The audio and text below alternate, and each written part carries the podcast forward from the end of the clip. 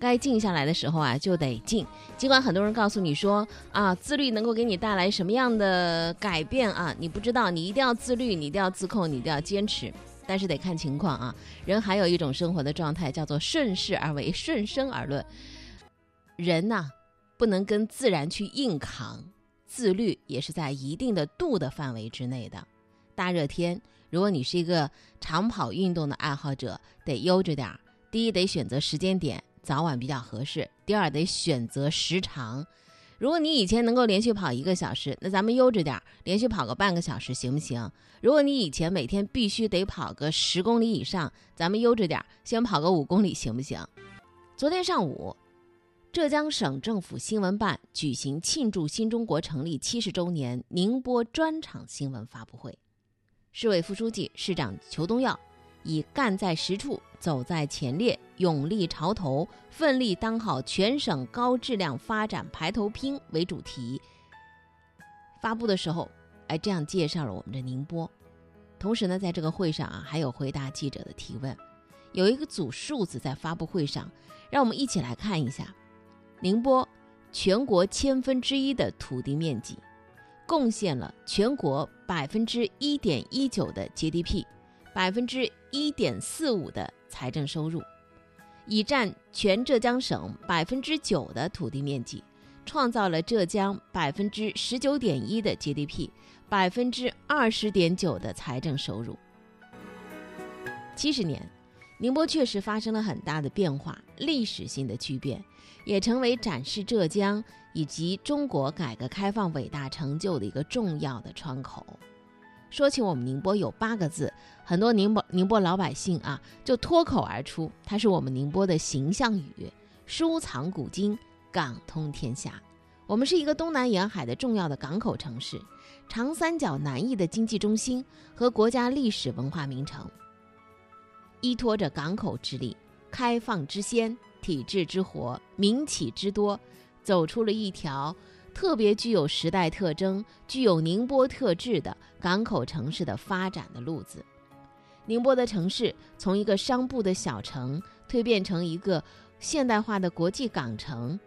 宁波老百姓的生活从贫困迈入全面小康。什么叫全面小康呢？就是地区的生产总值从一九四九年的二点二亿跃升到去年是多少呢？一万零。七百四十六亿元，成为全国第十五个 GDP 超万亿元的城市。宁波舟山港从一个内河小港成为世界一流大港。城镇居民和农村居民的人均可支配收入从一九七八年的三百零六块钱跃升到去年的六万块钱。这是城镇居民的可支配收入，那么农村居民的可支配收入从一九八五年的六百二十七块钱跃升到去年的三点四万元。宁波当前的经济总量、一般的公共预算收入和城乡居民的收入这三个数字，分别位居副省级城市的第八、第七、第二和第一位。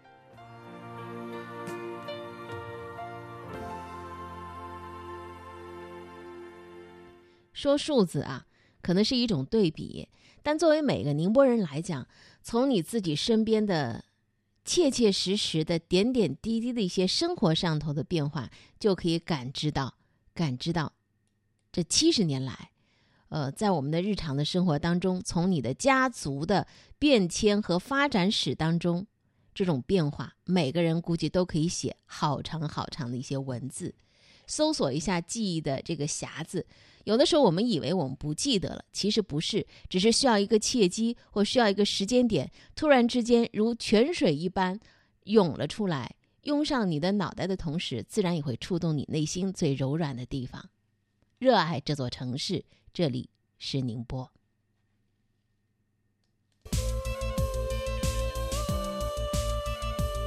生活总能让我们百感交集。天天说事儿，天天说事儿，关注生活，品味人生，感受温暖，共享和谐。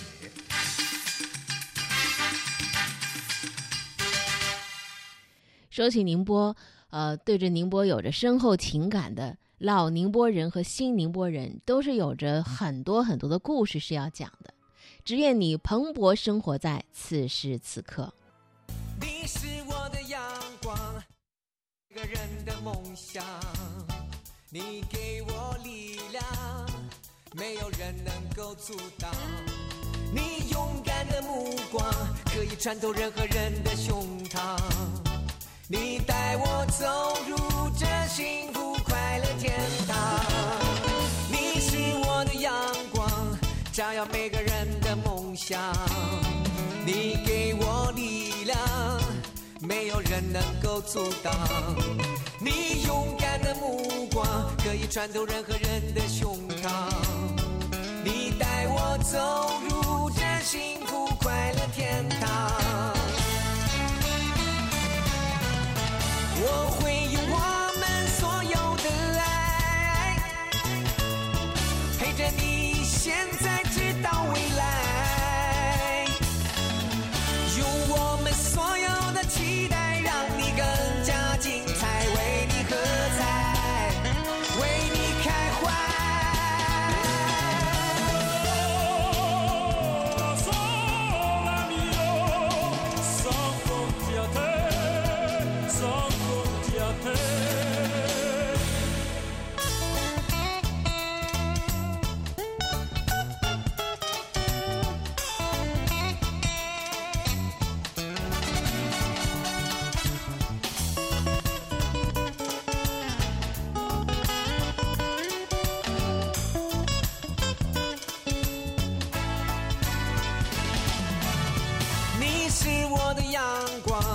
照耀每个人的梦想。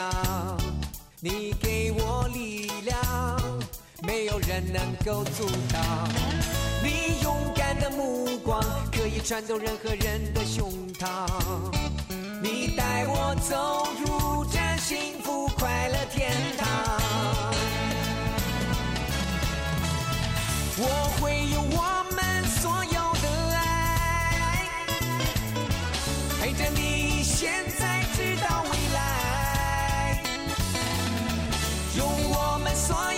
期待，让你更加精彩，为你喝彩，为你开怀。我会用我们所有的爱。陪着你现在直到未来，耶耶用我们所有的期待，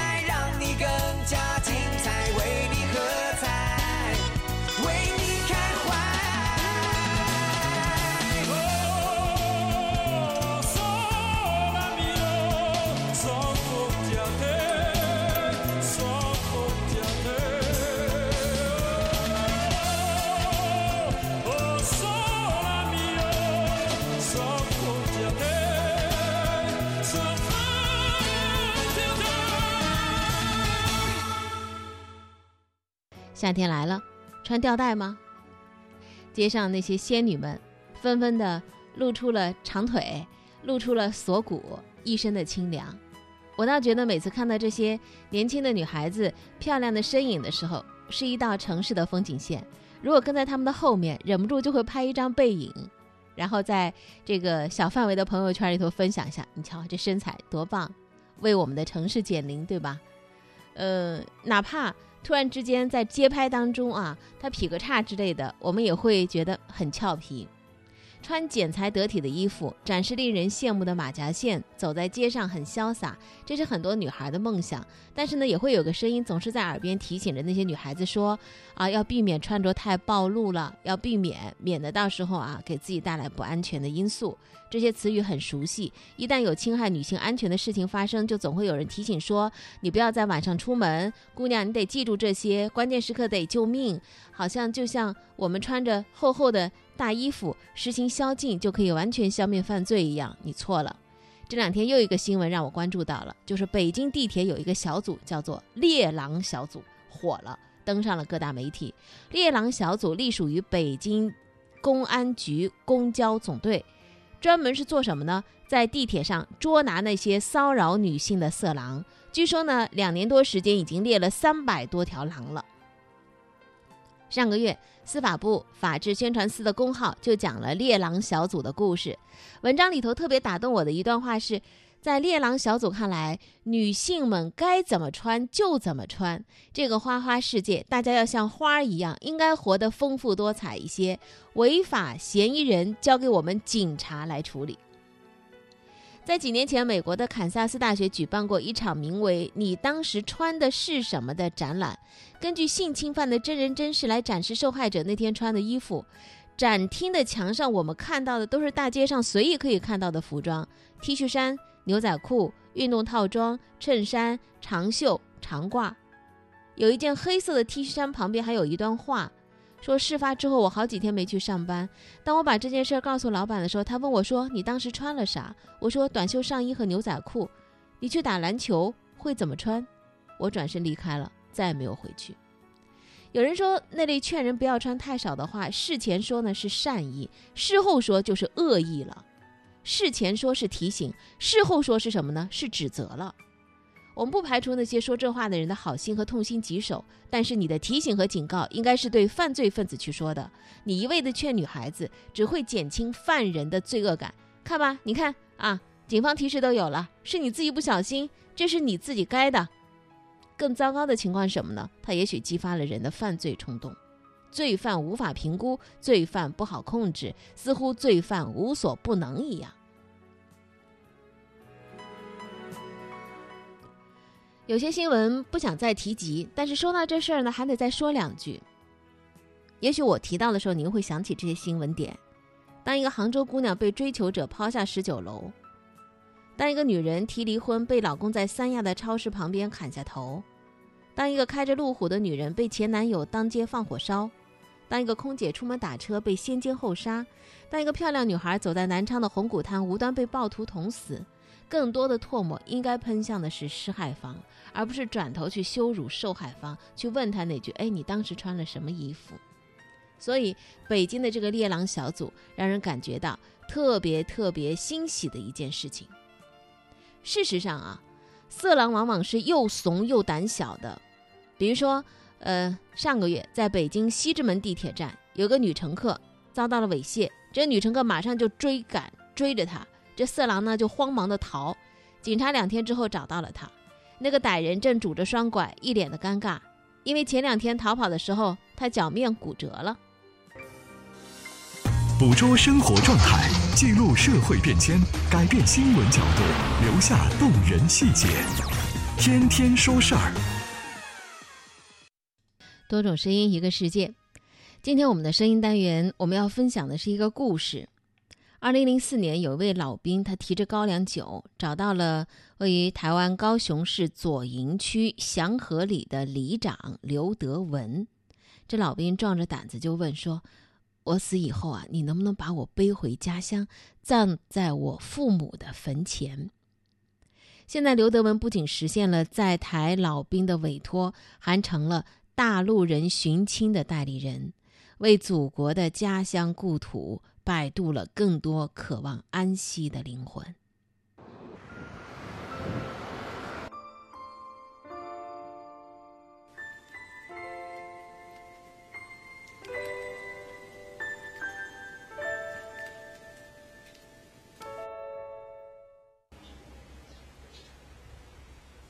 我舅舅他是一九三四年五月二十九日出生的，离开家乡的时候是十五岁，一九四九年的四月份左右。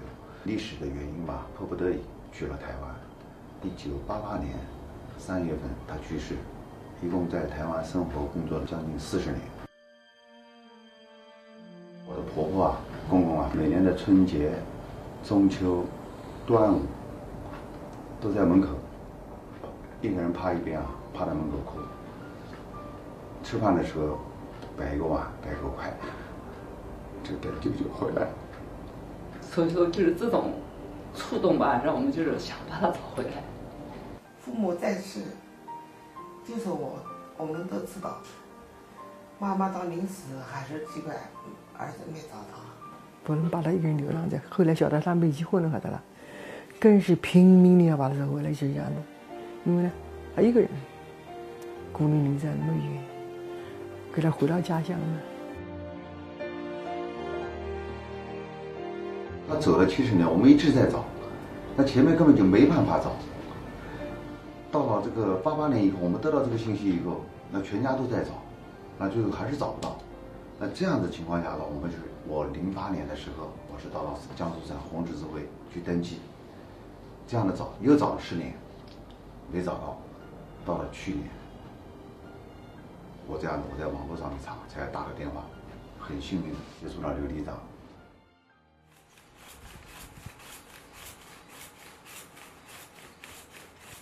为什么要砍树啊？这是我们一个老兵，啊，那个昨天拜托我来帮他们锯的，啊，因为他们都九十几岁，就没办法动。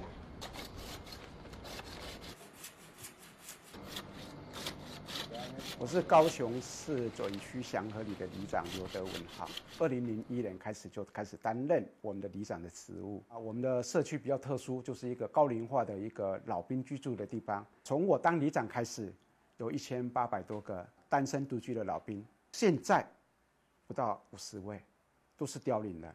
那其实最年轻的都九十岁，最年长的一百零二岁。刚开始的时候啊，是因为我照顾这些老兵，帮他们啊处理一些事情，慢慢的他们得到他们的信任，像自己的儿子一样。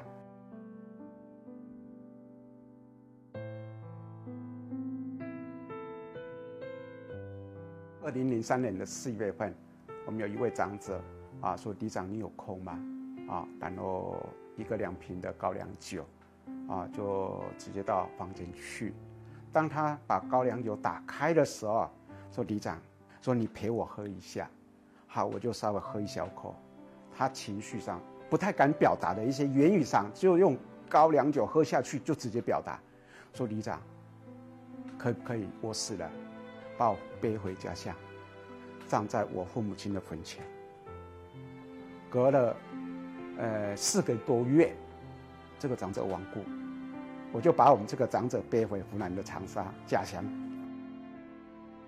或许我们的这些社区的长辈知道说啊，那个里长把谁啊背回家了，然后很多的长者就开始在委托我，如果里长我死了，就把我背回家。那后来就是慢慢有一些媒体报道传播出去的啊，在台湾里面有一位里长啊带了很多老兵回家，开始慢慢的就由我们的内地网络的媒体。传播看到，开始写信，开始慢慢的啊，就这种寻找亲人的这种的一些讯息。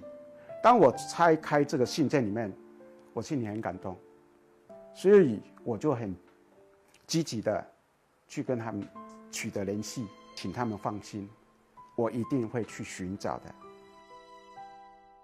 二零一八年的八月份，我们接触到刘队长，见了一次。那时候开始办这个亲属关系公证书跟这个委托书，这样子呢，他就一直在这个高雄跟这个台北之间啊来回跑了几趟，查找舅舅的信息。二零一九年的二月过年前，基本上确定下来，最后就是决定就是五月份把舅舅先回大陆，回到自己的家乡。我就跟我家儿子讲了啊，我说人家这么用伤心的我们搞这个事，儿那也要花心肺的还是啥？我们要把这个钱给人家了，他说他从来没提一个钱的资料的了，说我们对他呢，真是百分之百的信任，也很感激他，不然我们还不知道找到哪一天才能把他找回来。当时所提供的名字就只有一个叫李荣华，台湾里面李荣华就有一百多位，啊，这十几年来我寻找过老兵的的一个经验。其实，因为在我们的六零年代、七零年代，大部分都是土葬，就是摆在寺庙。寻找李贝贝的一个过程中，像在台北里面的寺庙，是一家一家在问，啊，包括我们在台北的一些啊灵骨楼里面，我们在打听。呃，我们跑的还有一些老兵的管理单位啊，还有跑到我们的一个。这个李贝贝安葬的处所的这些四环公墓里面，那也是到最后，我们就是在这个四环公墓里面找到的。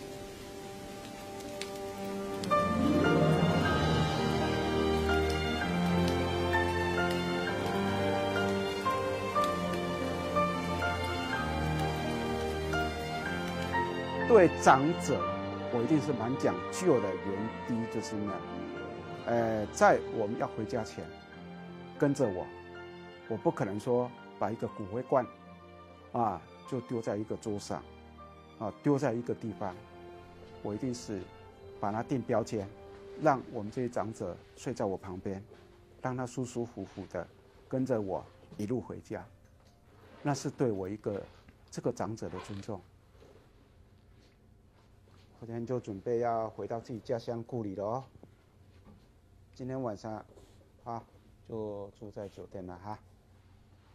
今天，他就是我的父亲一样，让他能够舒舒服服的，啊，带他回到家乡来。这是我我我做人处事的一个原则的要求。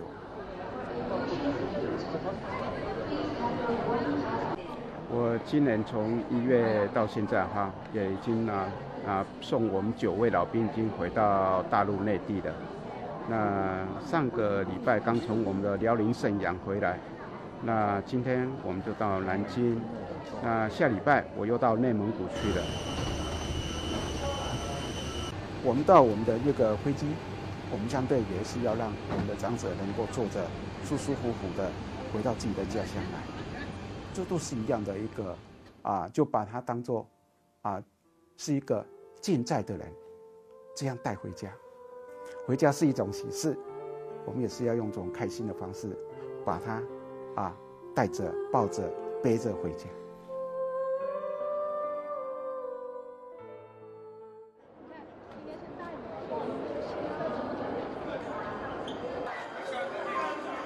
想了他这么多年了，已经出去七十年，一个月待两天，找了三十年了，终于把他找到了。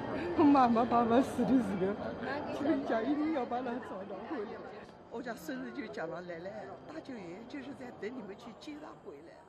波光摇，鱼儿游，弯弯小溪。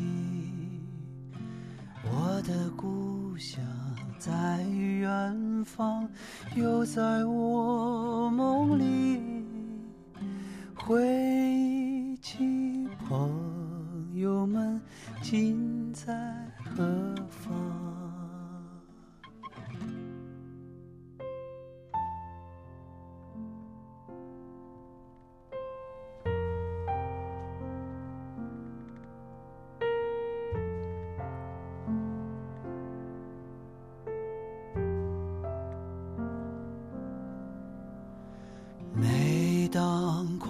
狂风暴雨，总会想起故乡的山林悠悠气息。